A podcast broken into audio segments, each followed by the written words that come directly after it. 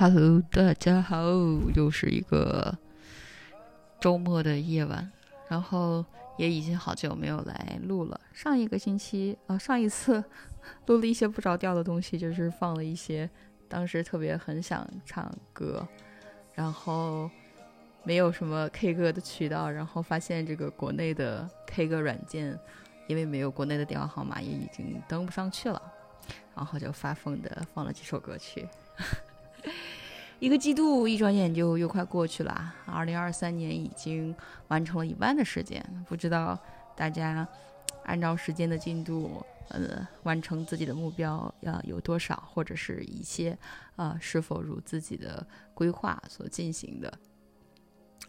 呃，截止到二零二三年的上半年，我觉得今年整体来说还是比呃外在的形势还是比去年要更加的动荡了一些。呃，这种动荡，我觉得可能几几点吧。一个是经济形势的确是不够乐观的，哪怕是在嗯欧洲，然后呃现在虽然对于有现金在手里的人来说是还可以的，因为你这么多年来第一次见到了有利息。呃，欧洲现在给到公司的这个储蓄利息一个月能够到三点以上，百分之三点，这个是过去十年都没有的事情。是过去十年基本上是负利息，也就是说，你把钱存在银行的话，你还要给银行管理费，就不要讲利息这件事情了。可大概你会去柜台问的时候，会被柜员白眼，但现在不一样了，现在就是现金为王。但是我觉得也是一些呃机会，虽然外部形势比较恶劣的情况下，你还是有机会去购买一些已经廉价下来的资产，比如说打了这个四折或者是打了六折的资产，还是存在这样的机会的。这个是经济形势的，这是肉眼可见的通货膨胀依然存在，肉眼可见的利息，肉眼可见的现金为王啊，肉眼可见的还是，尤其是在资本资本，就是在德国这样一个资本相对而言不够活跃的地方，非常保守的地方，它的大部分的企业还是靠这种机械呀，或者是它的中小企业，呃，德国人做做的企业的的思维观念跟。跟我过去这些年在中国看到的还是挺不一样的，还是一个相对保守的。比如说，它的这个上市是吧？我们也看到过一些它的上市的丑闻，比如说威尔卡的。但是像它这种是比较少的，大部分人是老老实实的去赚钱，然后去储蓄，然后存着钱，然后一步步保守的去投资，然后扩建。呃，大家愿意存钱，不愿意投资。那你问你同事有多少人愿意去，呃，进行投资行为的？我觉得这个数字，嗯，几十年前有百分之十，现在应该也不会超过百分之三十吧。虽然，嗯，喊的声音稍微多一点，但是的确不够活跃。那在这样一种不够活跃的情况下，它间接的也就导致了 local 的经济不太有活力，因为没有特别多的退出渠道，呃，基本上你的退出方式只能依靠，呃，外国资本过来接盘，或者是传给自己的子孙后代。哎呀，不容易呀。然后还有一个政治形式上的，我我觉得这我觉得这么多年，我应该没有为说自己的这种，呃，哼。外在的政治环境担忧过，因为觉得，哎呀，我们世界还是处在一个相对和平的年代，然后世界是在这个曲折向上发展的，这个冲突是不可避免的。但是总体而言，大家还是往一个方向去的，就是想日子过得过来更好的。但是现在发现有会有一些不一样的地方，就在于说，嗯，在一个逆全球化的趋势下，呃，不是你好。我好，大家好，而是我要我好，我要你不好，这样我才能感觉到舒服。嗯，全球协作的那样的方式，像过去几十年，呃，我觉得已经不存在了。呃，因为要某一方就是为了担心自己的这种强势的地位的丢失，会想尽办法的来胁迫或者是打压另一方，这个很难很难说了。就是，呃。这样的一种方式是否能够触发后呃后者的这个上进心，或者是进一步去超越，啊，很难讲。嗯，但是我觉得，作为中国人而言，第一次在国外有一点点的担心，就是说，哎呀，以后如果真的啊战争打起来的时候，我们这些人 是不是也就成为了这个某种意义上的难民？嗯。会有这样的担心，但是我觉得应该不会朝着那么糟糕的趋势去发展吧。但愿这个只是我这个吃饱了撑的，而而觉得的一点点的小小的判断。呃，当然了，就是嗯，这样的想法，我觉得有的话也也无也无可厚非吧。毕竟天天看到的这些新闻呢，还是相对而言比较负面的。唉，淡淡的舒一口气吧。希望这个世界变得好一点点啊，不然我们人类存在的意义是什么呢？对吧？唉，为了互相压制彼此，为了互相打压彼此，然后只让我好，不让你好，不懂，真的不懂。我觉得过去几十年积攒的这种全球化的成果，在一点点的被推翻。某种意义上而言还，是有点让人悲伤的，嗯，有点政治抑郁呢，政治性抑郁。但是这个时候，呃，有有几本书也非常推荐大家看看，啊，就是关于啊啊地缘政治战争的，有一本书叫做《即将来临的地缘战争》，嗯，应该是布热津斯基写的吧？让我来看看。就是这么随意。嗯，即将到来的地缘政治战争，即将到来的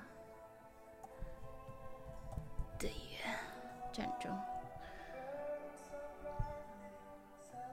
哦，是卡普兰写的，sorry，不是布热津斯基写的。这本书叫做《即将到来的地缘战争》。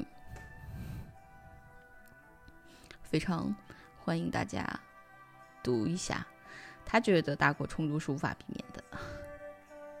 当然，他更觉得是跟地理位置相关了。好吧，这本书就推荐给大家。这一段时间，为了这个弥补我在政治上的抑郁，我就转眼看了非常多跟嗯经济学相关的书籍，然后包括。你可以说是单老师、单伟健老师的三部曲了，从《择出戈壁》到《金钱博弈》，嗯，到他最新的一本书《Money Machine》，然后他的关于他的人生，他的七十年左右的人生，前第一本书《走出戈壁》是大概讲，嗯，他怎么这个被上山下乡，到农村，嗯，内蒙戈壁去下山改造了。唉，好多年，然后最后好不容易的走出来，去上了大学的一些故事，然后去，呃，出国，然后去做了布顿商学院的教授，然后后面的时候，第两本、第二本和第三本书其实更多的是实操层面上的，关于，嗯，他代表的新桥资本，就是他后面所工作的那家单位，然后一个是在呃收购。韩国的第一银行，然后还有第二本就是呃《Money Games》里面写的主要是新桥资本去收购，呃，通过这个私募股权基金的形式去呃收收并购，呃深圳发展银行的一些故事。这几本书下来之后，然后就发现收购国有企业不是一件容易的事情啊，这个国有资产是不能够。被轻易减值的，呃，这个如果谁把资国有资产贱卖了，当然也要承担非常大的责任，对吧？然后呢，我觉得《金钱博弈》里面写的非常精彩，因为我记得当时这本书发出来的时候，有很多人推荐过了，但是这个精彩的程度还是让我大开了眼界，呃，包括韩国人的一些做事方式，嗯，包括嗯他们动用的一些手段，我觉得都是，呃，是。这个商界不太常见的，当然我也能理解他们为什么这样去做了。呃，第还还有读了，除了申老师这两本书以外，还有一本书叫《Miss China》，叫翻译成中文应该叫《中国通》，它也是呃。第 一支海外基金过来投资中国的，就是被坑的非常惨的故事。那个时候，其实中国市场也不够成熟嘛，他们去了非常多的工厂进行投资，有沈阳的，有湖北的，呃，等等等地，然后讲和他们这些这个工厂主去，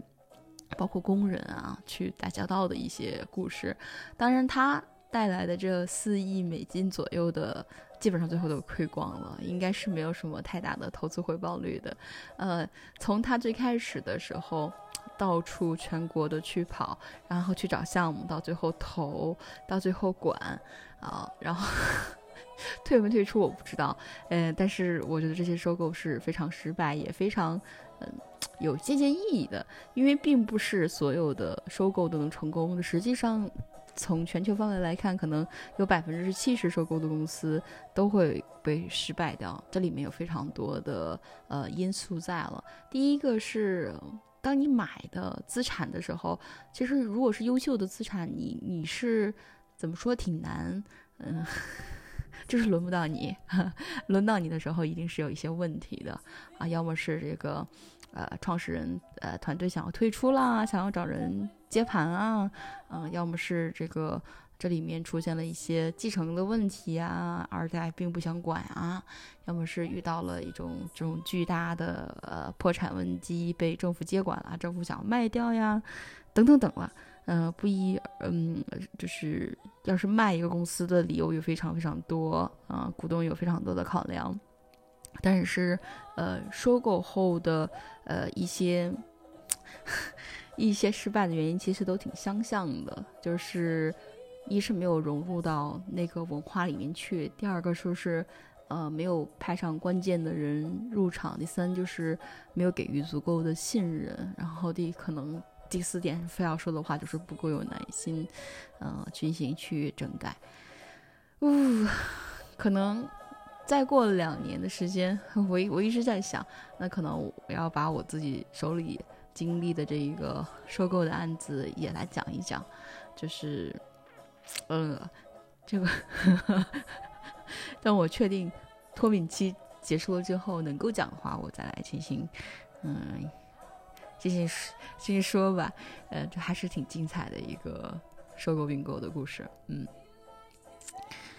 嗯，这是第四本书，对吧？这是跟于经济相关的第四本书《中国通》。呃，除了这个以外呢，还读了几本传记。呃，一本是呃一个记者写的关于耶伦的，呃，就是现在的啊美国的。财政部长耶伦，嗯，他的人生转机，我觉得也挺有。我是因为我原本其实没有想读耶伦，但是是呃，因为他给尚老师的第一本书《走出戈壁》写了一个序，然后我才发现他们是认识的，而且是啊在啊有过交集的。然后我就想顺带把这本书也读了一遍。结果读了之后呢，我觉得啊，我对于他个人的人生有非常多的呃很呃。不一样的 认识和想法吧，比如他非常朴素，然后，嗯，他的一个车也开了很多年，然后包括他跟他丈夫之间的配合，包括他的节俭，呃，包括他对于 一些呃时尚的理解，呃，会是不一样。还有他这个他的用人观念吧，啊，我觉得有很多东西是学习的，就是里面能够看到一个。非常可爱的奶奶，然后你也能够去了解她一路的过程，包括她啊怎么去呃处理跟特朗特朗普之间的 那个那个关系的，然后又怎么去一步步走到现在这个位置的。她有自己的一些理论的坚持，我觉得非常非常非常可爱的。呃，也就是说她也要快去访问了，那也只能说希望她这个 一切顺利。嗯。还有一本传记是关于啊摩根斯丹利的前任 CEO John Mark 的一本书籍。嗯，我我其实之前对于金融，嗯，没有特别多的了解吧。然后，呃，今年比较疯狂的读了非常多的这个相关的书籍，投行相关的书籍。嗯，了解了一下大概他们的一个一个一个业务的流程。和他们的这个对吧薪资 薪资的组成还是呃非常惊人的。那当时啊，他们也承受了非常多的压力。嗯，我觉得如果想要去提高自己英语的同学，也可以去翻来这本书看看。我觉得中文 Mark 这本书呃非常易懂，然后他也是一个移民啊，应该是委内瑞拉的移民。在呃美国成长的一个故事。如果我对啊，如果我说错了他的话，也也欢迎大家纠正我。但是也没几个粉丝 啊，啊也没有人，最好是没有人能纠正我。希望说是对的。哎呀，还要说什么说呢？嗯，就这几本书吧，还还在读几本书，等我呃读完了之后再来跟大家讲其他的几本书是否好吧？嗯。昨天去听了一场相对而言比较美妙的这种音乐会，有非常多的关于呃合唱团的东西。然后，当就是有比如说二三十个人整齐的站在舞台上，然后打开啊他们手里的曲谱。然后一首一首唱的时候，我觉得可能也是因为我好多年都没有走进去音乐厅了，然后，然后还也有可能是因为唱的是我熟悉的歌曲，呃，我当时听下来之后，我觉得眼泪我就快忍不住了，因为觉得哇，音乐真的很美妙呀，它能够嗯洗刷你的心灵，就在那一刻你会觉得哦，你你的眼泪不自觉的就会从嗯这个眼睛里面。流下来，当然那个那个眼泪我是觉得很欣喜的，然后能够，呃，感受全然的感受音乐带给你的那种震撼。嗯，我也我也希望这个大家有空没空的时候可以多跑去，呃，音乐厅里面去听一听。嗯，还是不是一种陶冶情操的方式了。OK 呀，那这个周就先碎碎念到这里了。不是什么特别围绕着主题进行的，呃，一一期就是一点碎碎念，嗯，好的，祝大家周末愉快，然后下个星期快快乐乐的哟，拜拜。最后我给大家，哼，放一下我昨天很喜欢听的那首歌吧。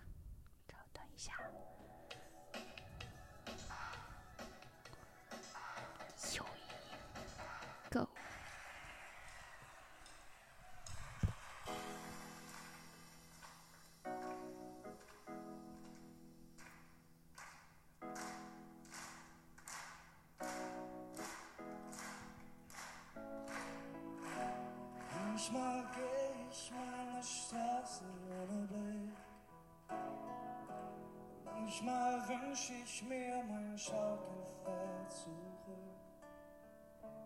Manchmal bin ich ohne Rast und Ruhe. Und manchmal schließ ich alle Türen nach mir zu. Manchmal ist mir kalt und manchmal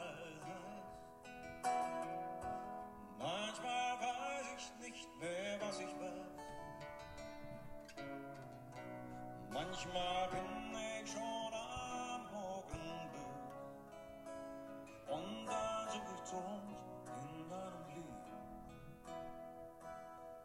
Über sieben Brücken musst du gehen,